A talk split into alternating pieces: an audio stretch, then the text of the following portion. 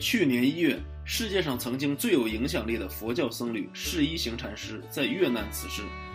一行禅师是将佛教传入西方的先驱，他在法国建立了梅村禅修中心。他经常就正念的修行发表演讲，被誉为正念之父。上世纪六十年代初，他从美国回到越南，加入了反对越南战争的行列。越战期间，一行禅师会晤了美国民权领袖马丁·路德·金。一行禅师被马丁·路德·金提名为诺贝尔和平奖的候选人。马丁·路德·金写道：“就我所知，没有谁比这位来自越南的敦厚的佛教僧侣更值得获得诺贝尔和平奖。